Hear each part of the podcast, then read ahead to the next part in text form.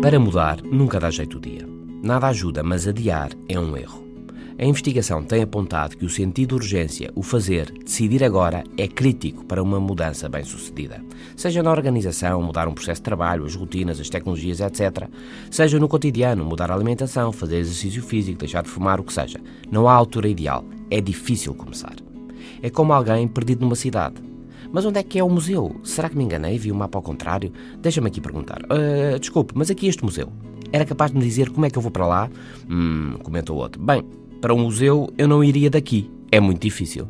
Pois, mas é por isso que eu pergunto. Se fosse fácil, não perguntava. É como a mudança. Se desse jeito, não se pensava nisso. Fazia-se e pronto. Mas não, é difícil fazer e, mais ainda, começar. Se é preciso mudar, é porque as coisas não estão bem.